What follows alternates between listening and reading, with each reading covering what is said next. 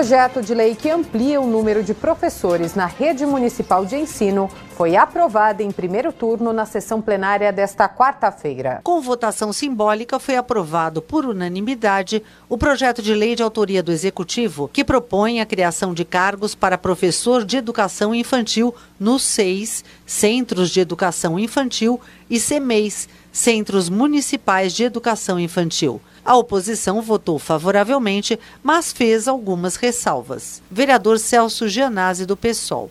Um projeto que prevê a, a ampliação dos cargos aqui na, de professores de educação infantil, de PEI, para uma quantidade de quase 4 mil escolas, é muito pouco. A gente teve concursos para Fundo 1, Fundo 2, ensino médio, em janeiro deste ano, e até agora não foi feita a autorização para a convocação desses professores aprovados em janeiro. A proposta prevê também a abertura de vagas para atendimento educacional especializado visando a educação inclusiva. Para o governo, a criação de novos cargos é uma forma de valorização desses profissionais. Vereador Fábio Riva, do PSDB, líder do governo. A criação de 1.035 cargos de professores de educação infantil que vão para as nossas seis né, ICMEIs na cidade de São Paulo. Então a gente está falando de uma faixa etária de 0 a 6 anos de idade. Hoje na cidade de São Paulo a gente celebra o terceiro ano consecutivo com todas as crianças na creche, ou seja, não tem mais nenhuma criança fora da creche. Isso aí é um feito histórico, começou com o prefeito,